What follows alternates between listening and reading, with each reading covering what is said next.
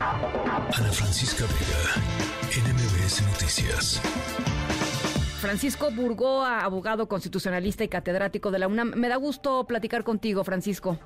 Este gusto es compartido, mi querida Ana Francisca. A ver, pues cuéntame un poquito tu perspectiva de lo que va a suceder. Eh, la segunda terna, ya decíamos, eh, ahí por ahí eh, circulando el nombre de Ernestina Godoy, pero bueno, finalmente estas, esta terna, como está planteada, el presidente del observador se la rechaza el Senado.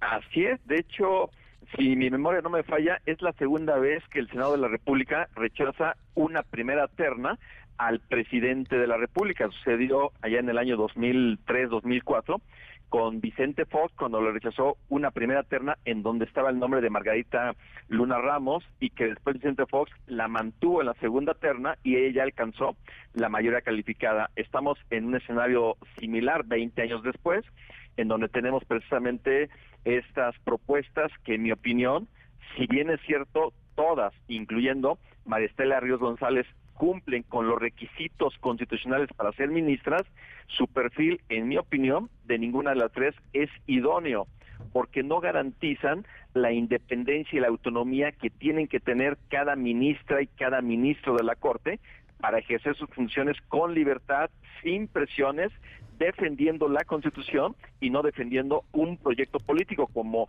va a suceder con estas tres. Ricardo Monreal durante su intervención decía que no nos podíamos adelantar a hechos futuros e inciertos. Bueno, ¿qué pasó con Yasmín Esquivel y con Loreta Ortiz, en donde también se les concedió finalmente el, pues la, la duda en ese sentido de decir, bueno, ¿qué va a pasar? Y al final sabemos que ellas dos de forma constante defienden el proyecto político del presidente de la República. Entonces, si ellas, esas tres eh, que hoy fueron rechazadas ya por el Senado, Berta Alcalde, Lenia Batres y María Estela Ríos abiertamente han manifestado que son militantes o simpatizantes de Morena y del presidente de la República, no podemos de alguna forma esperar que se van a mantener ella en el ejercicio de sus funciones con plena autonomía e independencia ¿Qué se necesita?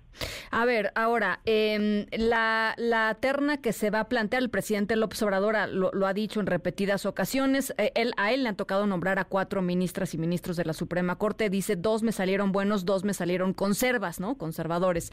Eh, también, Francisco, hay que decir, de pronto, eh, pues, un, nombramiento de una persona con un perfil particular, con, con, estas críticas igual que se le, que se le hicieron, por ejemplo, a, Ríos Farjat, ¿no? Margarita Ríos Farjat, eh, a la hora de las votaciones y a la hora que se sientan en la, en la silla de la Suprema Corte de Justicia de la Nación, terminan eh, pues modificando su, su eh, su, perspectiva o terminan, pues sí, asumiendo un rol de, de, pues esto, de guardianes de la Constitución, de independencia, etcétera, etcétera.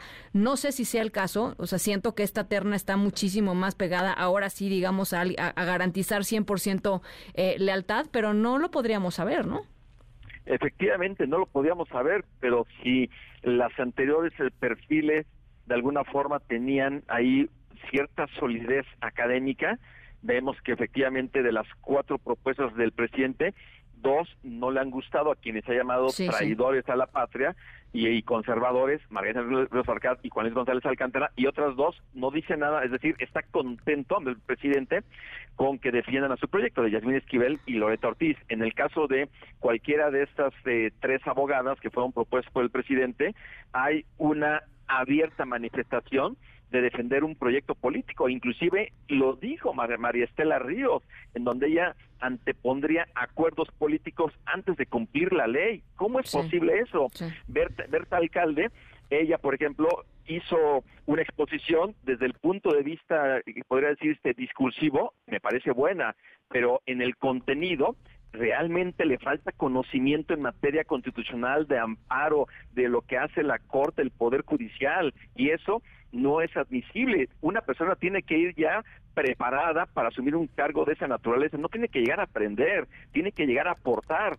Y en el caso de Elena Batres se fue despotricando en contra del Poder Judicial, en contra de la Corte. Entonces, ¿cómo es posible que hable tan mal y aún así quiera ser parte de esa Corte a la que dice que es viola, viola la Constitución, división de poderes, entre otras muchas cosas más? Por eso, en mi opinión, Ana Francisca, esos tres perfiles eran totalmente inviables el, la próxima terna que presente el presidente, que lo pueda hacer hoy mismo, la puede enviar el presidente, basta con que solamente sustituya a una persona, a una, a una persona o, o, en su caso a dos, mantenga a una de ellas tres o a dos, para que nuevamente se repita el mismo procedimiento y el Senado en su caso, pues también vote para saber si se alcanza una mayoría calificada o se rechaza una segunda terna. De rechazarse la segunda terna, el presidente hará el nombramiento de forma directa.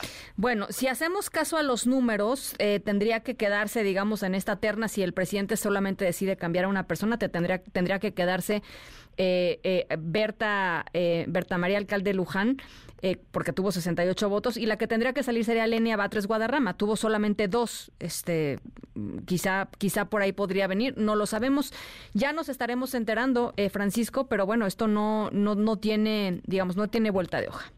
No tiene vuelta de hoja y al final el presidente va a nombrar o a quien él quiera y sobre todo a quien le pueda garantizar que defienda su proyecto político. No le interesa al presidente que defiendan la Constitución ni nuestros derechos humanos y sus garantías. Él quiere a servidoras de la nación y no a defensoras de la Constitución. Bueno, pues ahí está. Gracias por, eh, por, la, por esta plática, Francisco. Al contrario, Ana Francisca, fuerte abrazo para ti y para tu audiencia. Ana Francisca Vega, NMBS Noticias.